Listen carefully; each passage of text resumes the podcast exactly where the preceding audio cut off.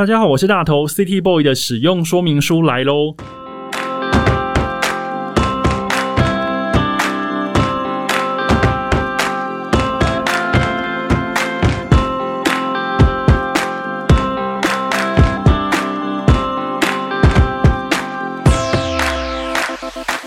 嗨，我是大头，欢迎收听 City Boy 的使用说明书。这是一个从 City Boy 角度出发的生活风格节目。每一集我都会邀请一组来宾，和我从各种主题里面找到增进生活情调的方法。所以，不管你是 City Boy 或是 City Girl，都欢迎你一起加入。这集的主题叫做 No Life No Music。今天这一组来宾，他们的音乐超台、超本土，但也超级生猛。也因为这样子呢，他们唱进了一整个世代的心里哦。他们从上班族玩音乐到专职的音乐人，透过募资平台为新专辑创下了史上新高的募资金额记录。他们是最近呢我超级爱不释手的乐团，让我们欢迎拍谢少年。嗨，大家好，大家好，哎，温喜拍摄少年。天呐！我这张专辑，我大概在 work from home 的居家期间，我大概整整就是听了两个月。没想到听完两个月之后，你们人就跑到我 podcast 节目里面来，我觉得好梦幻哦！好像是我们第一个上的就是实体的。电台节电台节目哦，真的吗？对对对对哦，因为疫情期间，其实你们做了不少访问，但都是隔空访，对不对？对对对，有时候网络不太好，其实就蛮痛苦。对对对对，但其实，在出新专辑之后，你们有没有觉得出了新专辑刚好遇到疫情，其实有一点衰啊？嗯，也还好哎，我觉得就是因为有疫情的关系，所以其实你遇到事情，大概不会用可能就是一两年前你就看事情的方式。去去想这样子，对吧？然后最近用正面思考，就是我们花了很多时间去把 MV 的，就是中间后置的这些东西，去跟导演可以讨论的蛮细的，那觉得也是蛮好的一个过程。对，哦，对，刚刚大家可能还听不清楚，现在到底是谁在讲话？刚刚说话的是江江，然后另外两位成员也请自我介绍一下。呃，大家好，我是维尼。大家好，我是钟汉。对，江江维尼还有宗翰，他们三个人是拍戏少年。然后刚刚其实有讲到疫情的状况，但是呢，在疫情期间，我们其实有捷报产生，就是你们之前在做募资的时候，嗯，那个数字超惊人的，是不是？最后那个新专辑的募资金额突破了三百万，这样子一个非常高的关卡。对对对，感谢大家帮忙，感谢支持。对对。因为其实我自己也有在做募资出版，我也玩过了好几次。那我知道募资之前应该会有心情，就是十分的忐忑，到底会有多少人愿意掏钱？到底会不会过那个门槛？以及最后到底会金额会落在哪边？会有各式各样的想象跟各式各样的呃，就是就觉得说，哎，到底会怎么样子呢？那你们有没有想过，就是最后会冒出这样子一个数字来？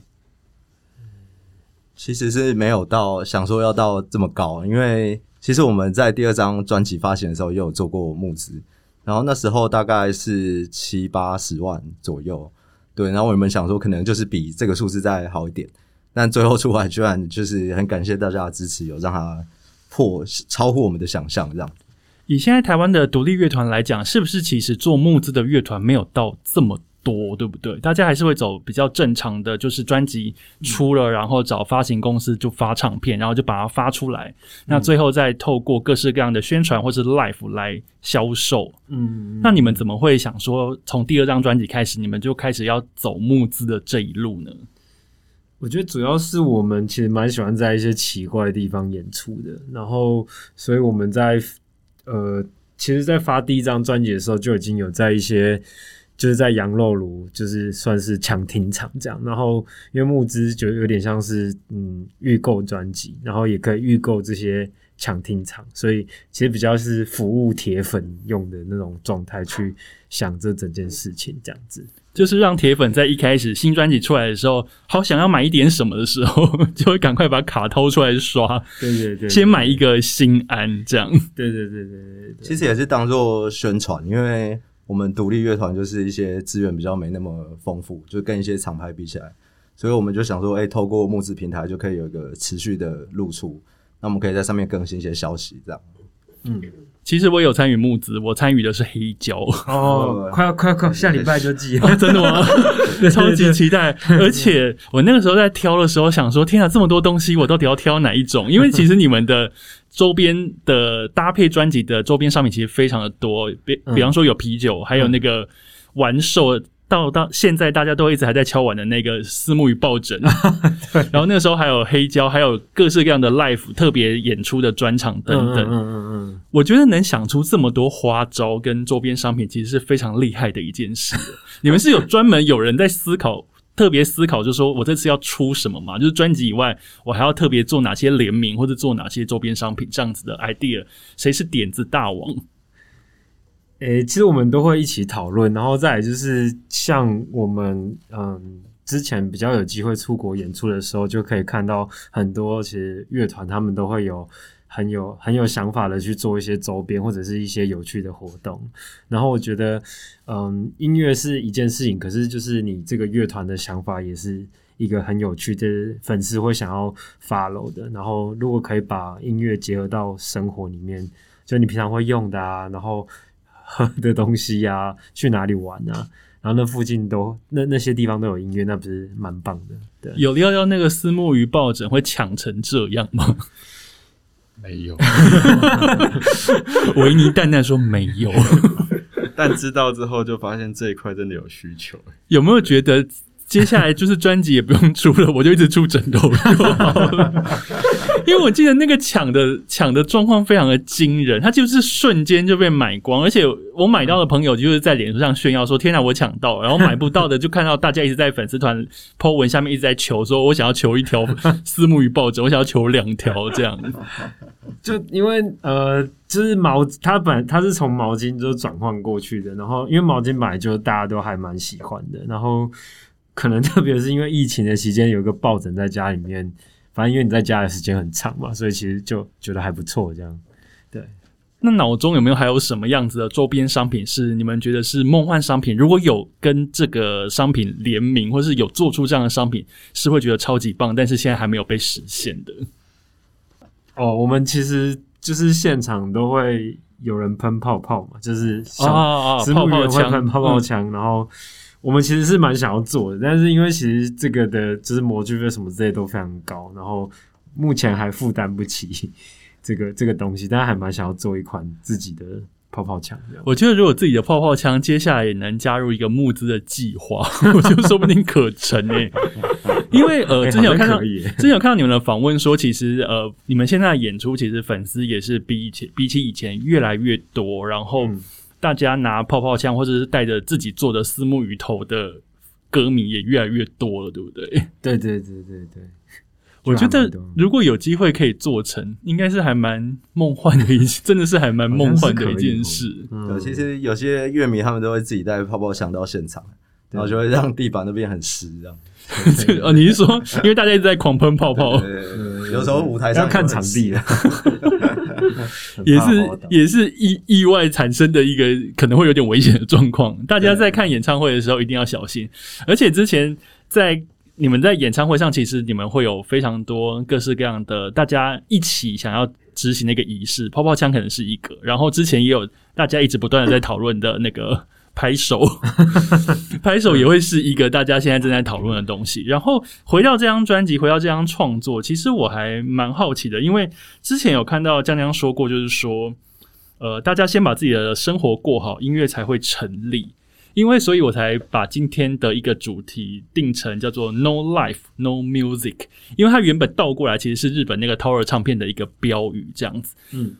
呃，我觉得在我的节目里面，City Boy 的使用说明书里面，其实我非常重视就是生活这一块。其实每个来宾来，我都很喜欢跟他们聊生活，因为我觉得的确是所有的创作、所有的作品，或是所有的行为模式，都是因为你生活状态来把它反映出来的。然后，所以我那个时候看到江江这一句话的时候，觉得说啊，有生活才有音乐。我有点被打到，嗯嗯嗯嗯，然后想要问，就是当时是什么样的状态下，让你会觉得说有生活才有音乐的这个体悟呢？嗯，其实我觉得最直接的就是玩团，其实就是因为呃练团式是一个很密集的、很很很私密的地方。然后就是，其实以前我们当上班族的时候，只要有一个人心情不好走进来，大概五分钟内，其他的团员大家都可以感受得到。然后呃，因为那时候我们其实就是当上班族，然后就是下班练团或周周间周末去练团。那呃，我觉得每个人他会有他自己的生命状态。那乐团是一个就是一群人就是结合出来去去创创作这件事情，那就变成说，其实如果你生活没有顾好，你硬要把你的音乐跟到什么程度，就是不太可能可以做出好的东西。因为有些人可能现在他就是在他比较低潮的状态，有些人是哦他现在很有创意，很想要。呃，做东西，但我觉得乐团好像不是一个，就是不是谁说了算，而是你们要去把自己的状态，就是抓到一个比较平衡，才有可能做出好的东西。对。那对于现在你们三个团员而言，刚刚讲到的把生活过好，你们觉得现在已经有到达过好的那个状态了吗？维尼有吗？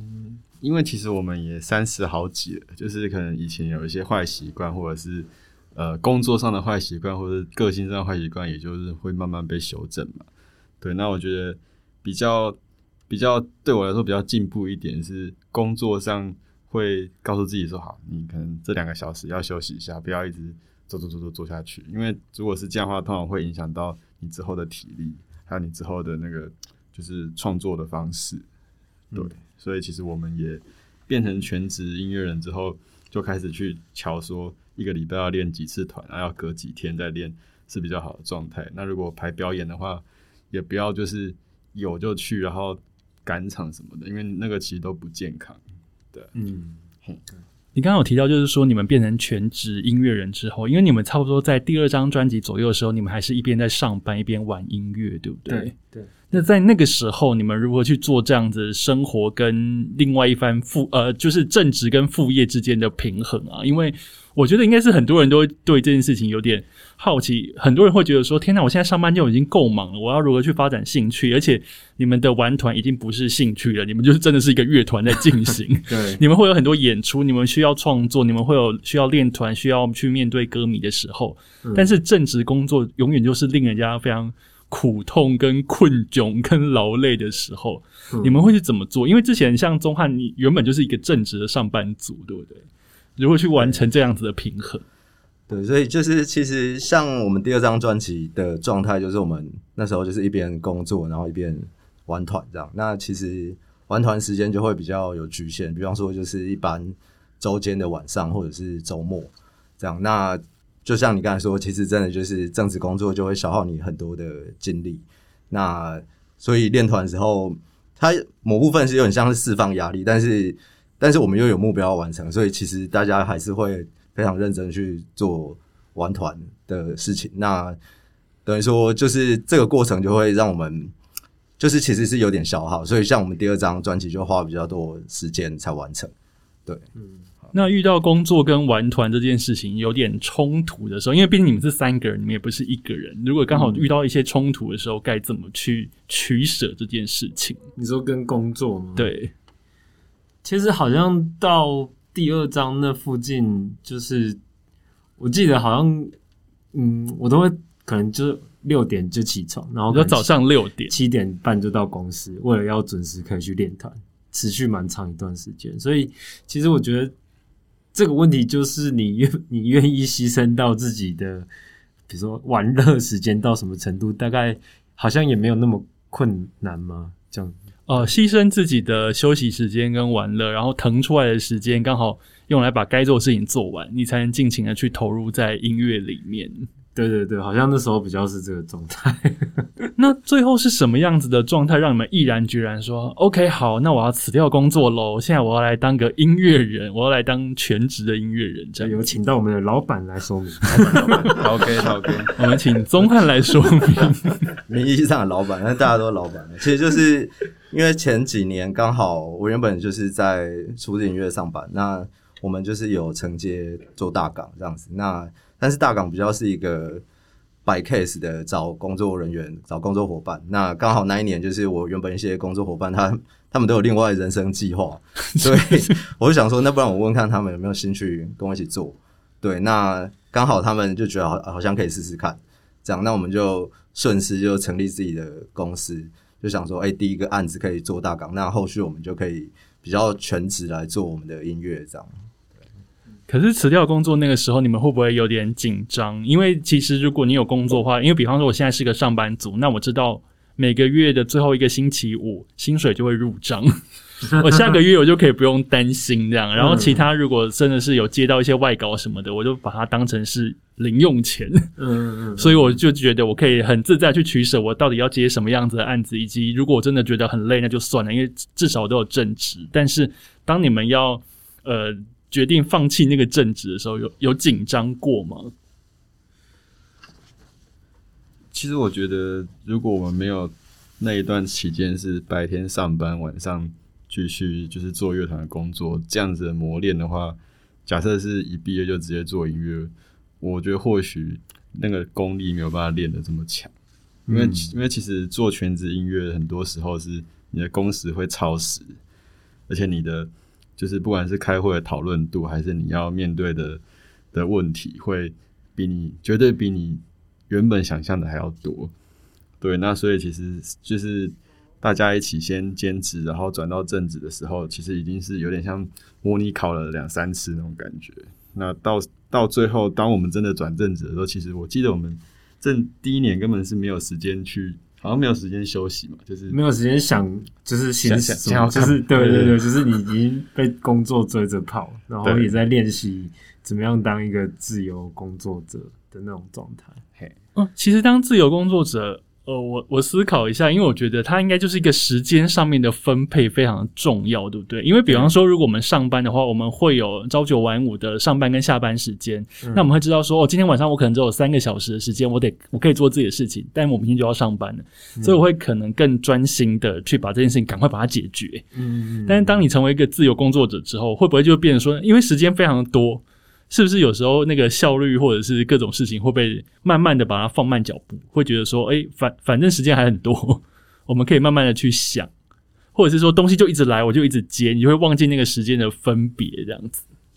嗯，因为我们是一个共同工作团体，所以我觉得大家的工作习惯会彼此制衡啊。那主要是我们其实从兼职的时候，我们就每个礼拜固定都有约一次开会，然后到但但是录音的时候没办法，录音的当的那几周没有办法，但是之后开始，包括你刚刚讲的募资的那些企划会议，其实都是这样习惯性的讨论跑出来的。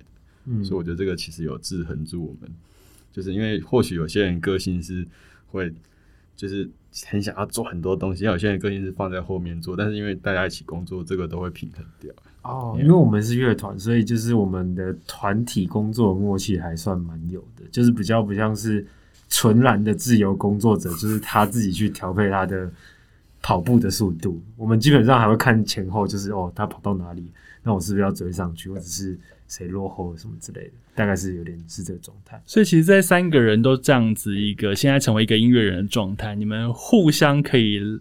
应该算是互相拉拔彼此嘛，或是互相配速，协力车，对，对，就是跑太快，我们让他跑慢一点；那稍微有点慢的，我们就等他一起跑上来，这样子。对天哪，我觉得这样子的工作团体好梦幻哦！你们会觉得你们会用梦幻来定义这件事情吗？嗯，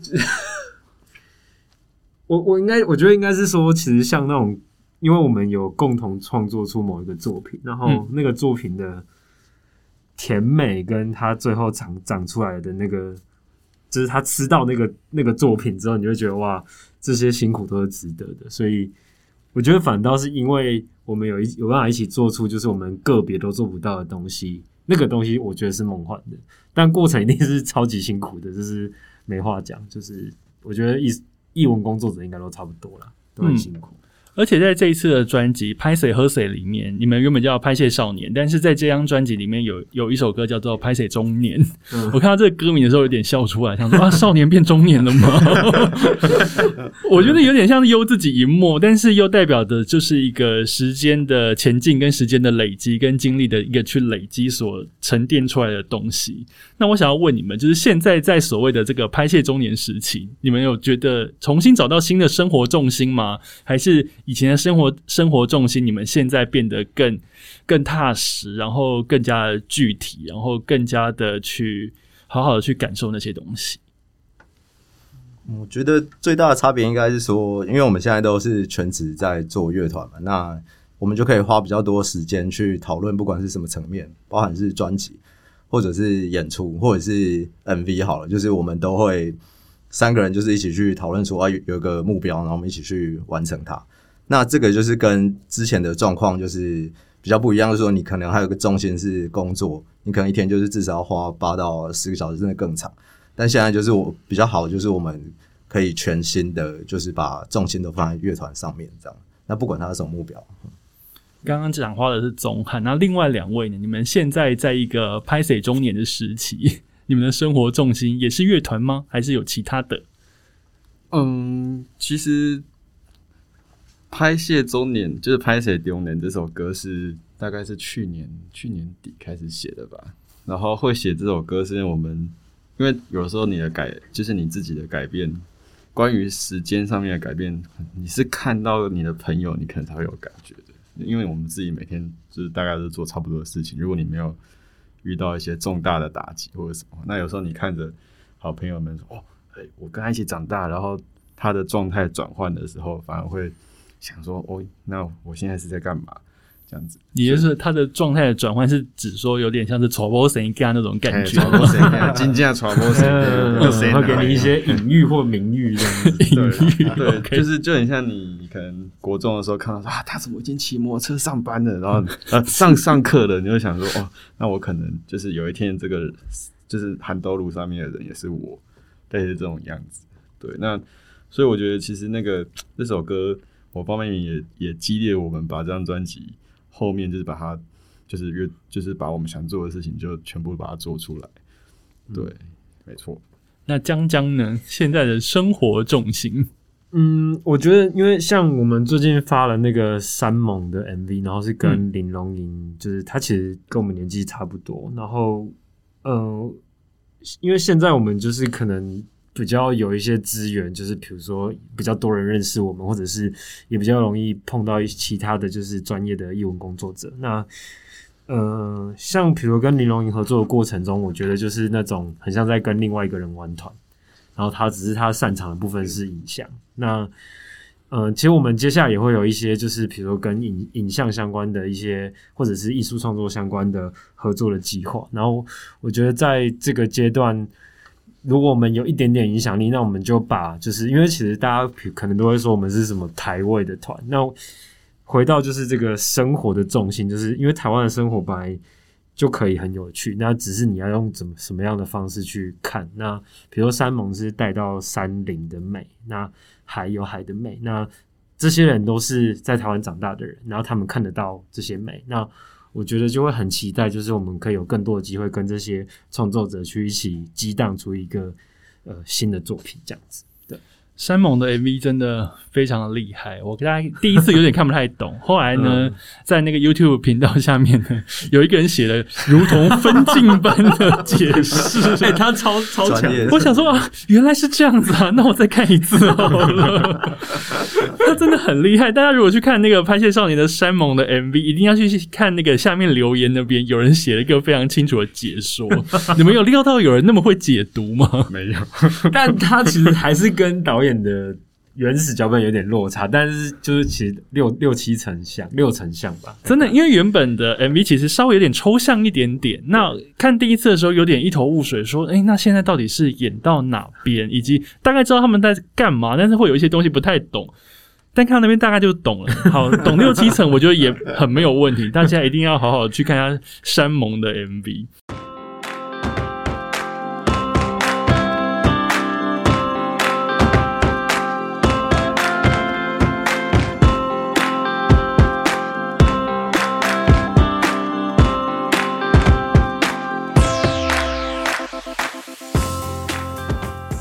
然后另外一件事情是，呃，之前在做查查资料、做功课的时候，发现就是说，你们有说到，就是说让摇滚贴近生活，所以想要问大家，就是你们觉得生活里面最摇滚的事是什么？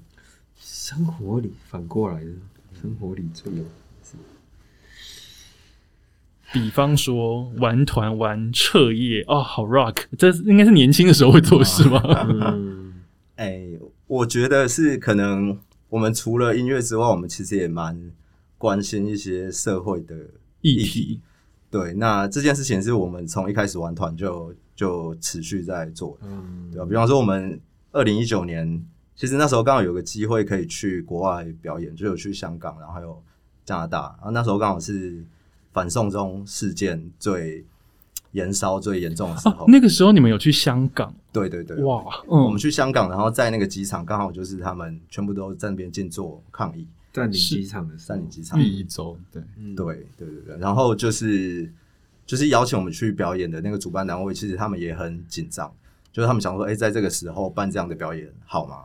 对，可是就是演完之后，我们就有跟一些香港朋友聊天，那其实就觉得说，他们其实会觉得有点愧疚感，说，哎，这这个时间还出来看表演，这样好不好？但是就是聊下来就会觉得说，好像是一种互相的一个相挺啊，就是我们台湾还是很关心香港的状况，对吧？那或者是像加拿大，其实加拿大也是很关心这个议题，所以那时候我们也有接受一些当地的媒体采访，那他们也是哦，都是有问我们说对于香港议题，甚至我们还去参加他们的一个香港的游行，然后跟他们 手牵手的，哇塞！跟他们一起唱，那个是香港加拿大国歌，对，然后有唱《海阔天空》，海阔天空。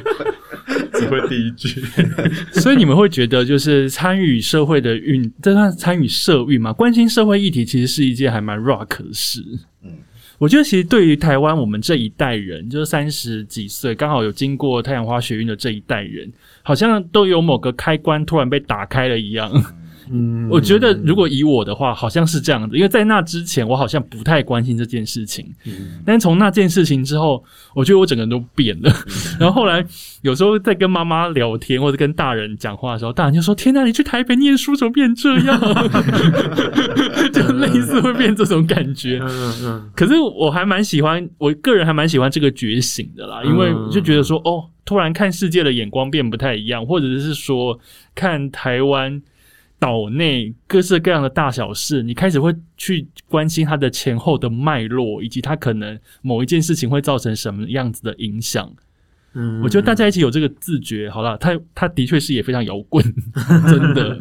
对，嗯，那另外两位呢？你们有觉得生活中有什么事情非常摇滚吗？嗯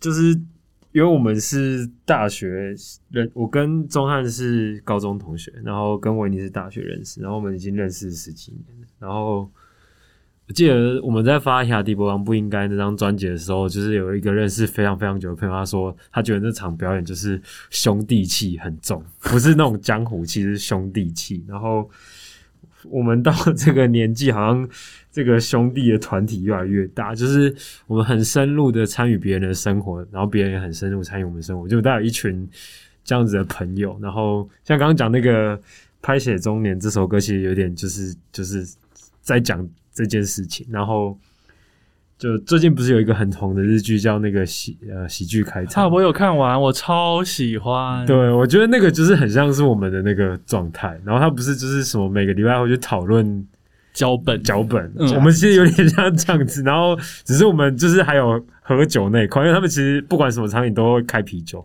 对，对，其实我们大概就是很像那种状态。我觉得我常常，特别是这一两年，就是那种，就是觉得哇，我们还是蛮青春的。就是如果常常就已经三十几岁，还在这种状态里面，这样对。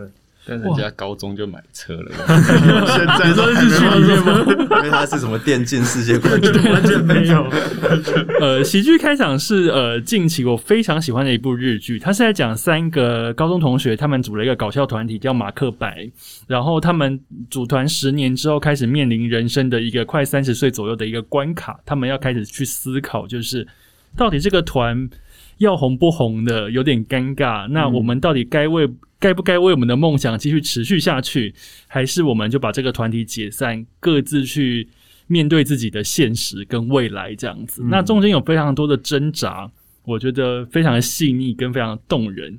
同时，就像刚刚江江说的，他因为是从高中一直组团，然后一直到他们成人。然后一起去营造出那样的兄弟的感觉，比方说他们会一起开车去表演，睡在车上。然后呢，他们为了睡在车上，谁要睡哪个位置？因为后座已经最好睡嘛，他们就要猜拳。那他们猜拳的时候呢，就是有各式各样疯狂的花招，大家会一直不断的演出各式各样的角色，然后去猜拳。然后我觉得那个兄弟之间的那个默契跟那样子的互动，我觉得是这部日剧最棒的一个火花。我觉得这个火花也可以套用到拍戏少年身上。你们玩团玩这么久，但是人家解散，你们没有了。没有没有，但看的时候会觉得真的是蛮写实的，血淋淋吗？对对对，嗯，我们三个以前真的有一起住过，大概住了三四年。哇，那也是会这样子啊！大家分要睡哪里，然后家事什么的。房间但我们会排值日生，比方说这到垃圾这礼拜是谁要拖地之什么，烧厕所，然后周末会拿投影机看电影，有一次还投影到对面大楼，被对面的阿妈骂。喝醉了，然后给阿妈看等一下。真的超有感觉的。对晚上天哪，经你们这样一说，我觉得哇，天哪，真的好棒哦！诶，所以维尼会觉得合宿是一件很 rock 的事吗？蛮蛮不错的，对啊。其实我们现在如果出门表演，对除非真的太赶，不然我们通常都会就是过一晚再走，对啊，就是因为晚上可以聊天嘛，可以去吃火锅嘛，可以拉拉舌什么的，对啊。最近一次就是去花莲演出，然后我们真的太想喝啤酒，我们大概走了一个火车快要一个小时去买啤酒，什么附近没有便利商店或干嘛店？那个我们就没有车，就是他们主办单位载我们去，但我们太想喝啤酒，然后我们走去，然后走回来啤酒也喝完，就是边走边喝这样对子。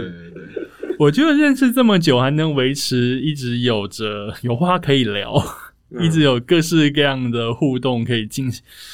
我觉得还蛮浪漫的，男人的浪漫，以及兄弟或少年之间的浪漫，也不因变得中年而有所改变。对，不管是喜剧开场或是拍写少年的专辑，我觉得大家都应该好好去体验一下。好，那我们第一个单元还有最后一个问题，就是其实你们出这张专辑的时候，就如同我一开始所说，你们刚好遇到疫情打乱了一切。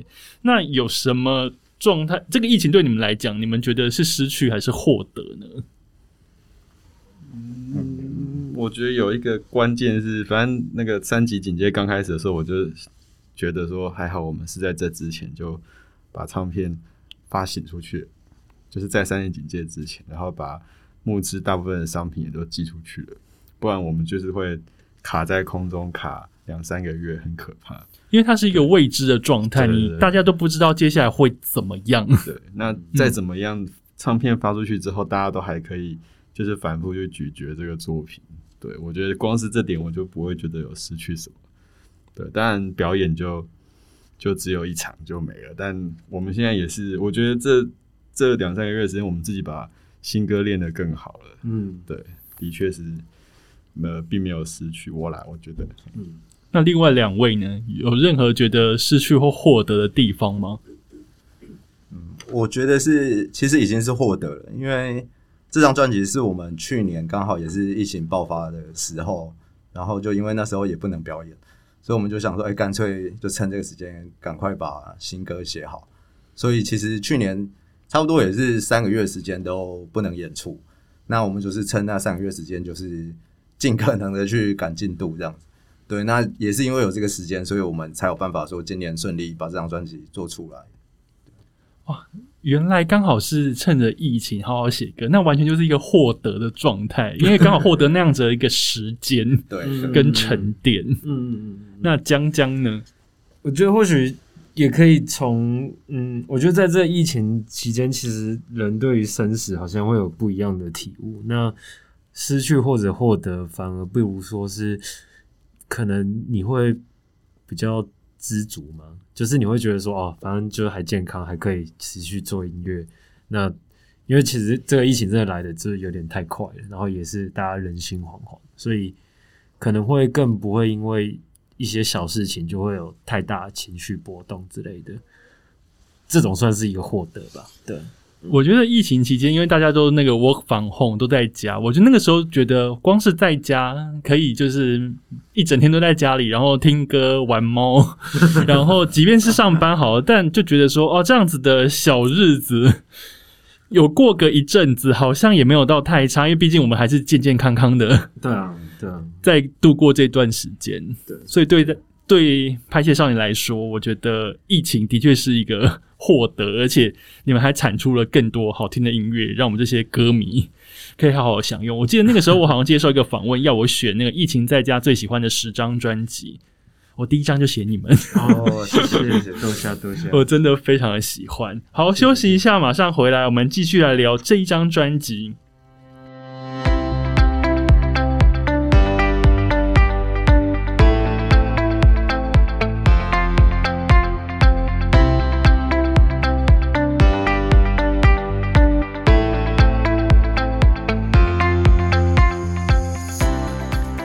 迎回到 City Boy 的使用说明书，我是大头。今天来到节目当中的呢是拍戏少年。啊，大大家好概大概大概，那接下来进入我们的第二个单元，叫做 City Boy 主题曲。那这个单元呢，跟 KKBOX 的音乐嵌入功能做合作。只要你下载最新版本的 KKBOX App，除了听到我们三个人、四个人一起聊天以外呢，等一下你还可以听到他们介绍歌哦。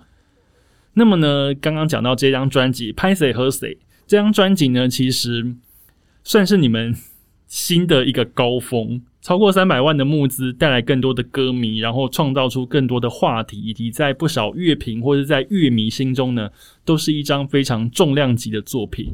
接下来在 City Boy 主题曲这个单元呢，我想要请三位每个人各自推荐这张专辑里面的一首歌，因为我相信 City Boy 的使用说明书的听众，有些或许还不认识你们，但是透过刚刚我们一路的聊生活、聊摇滚、聊各式各样的创作的幕后，他们一定对你们更感兴趣。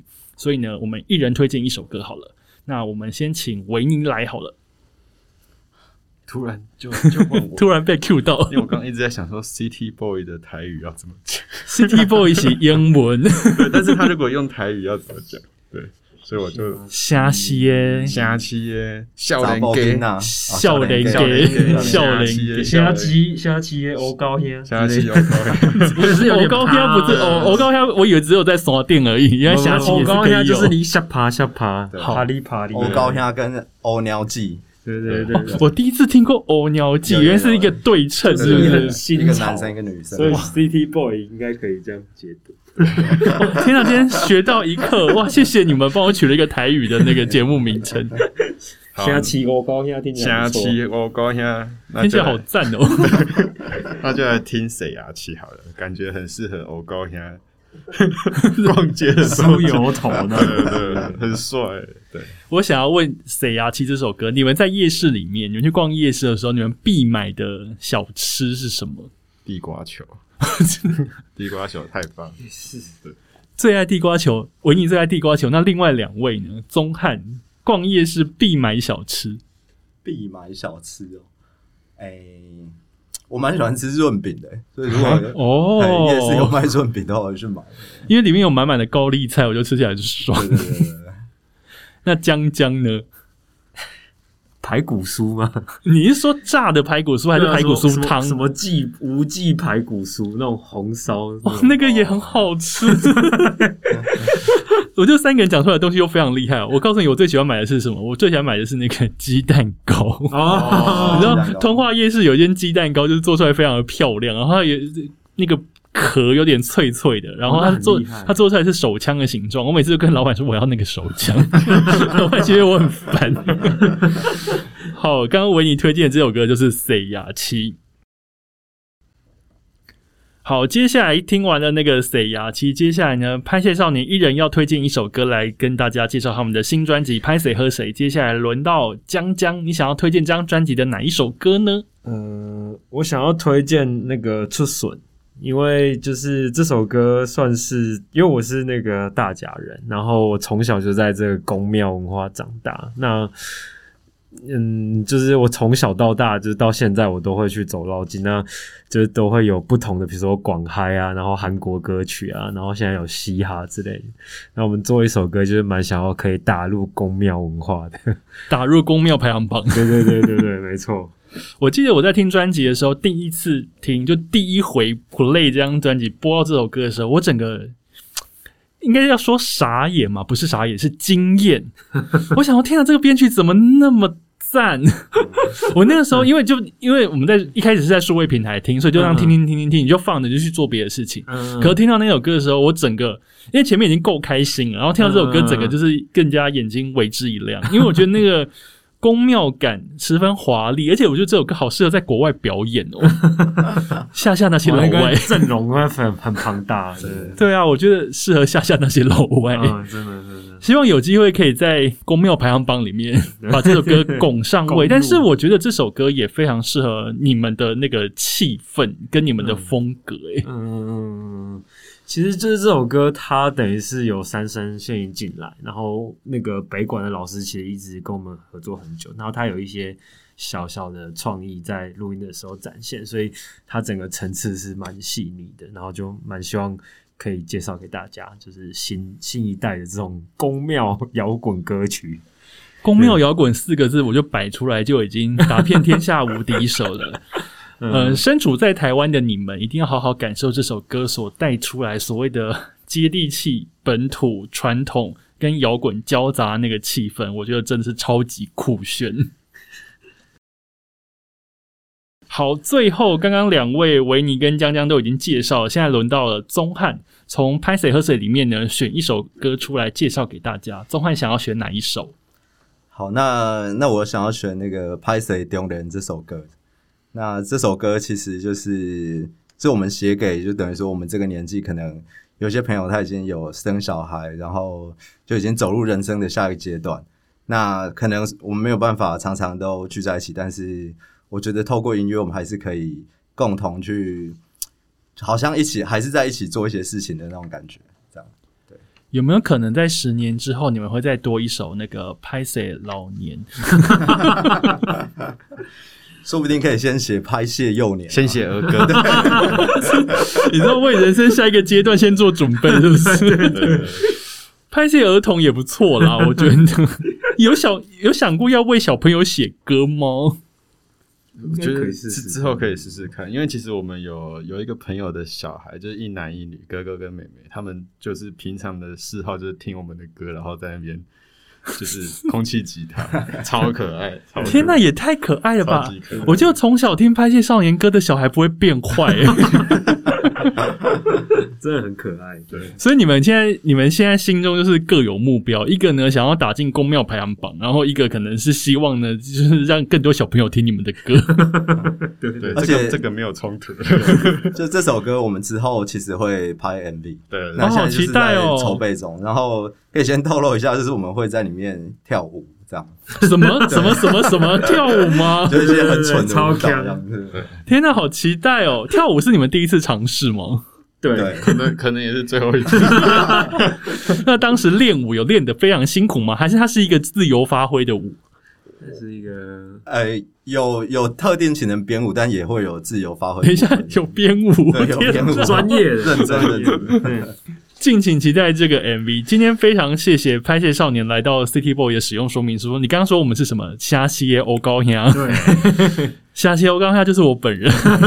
我觉得呃，听了拍摄少年的专辑，听了两个月，然后到现在在录音室里面，终于度过了疫情。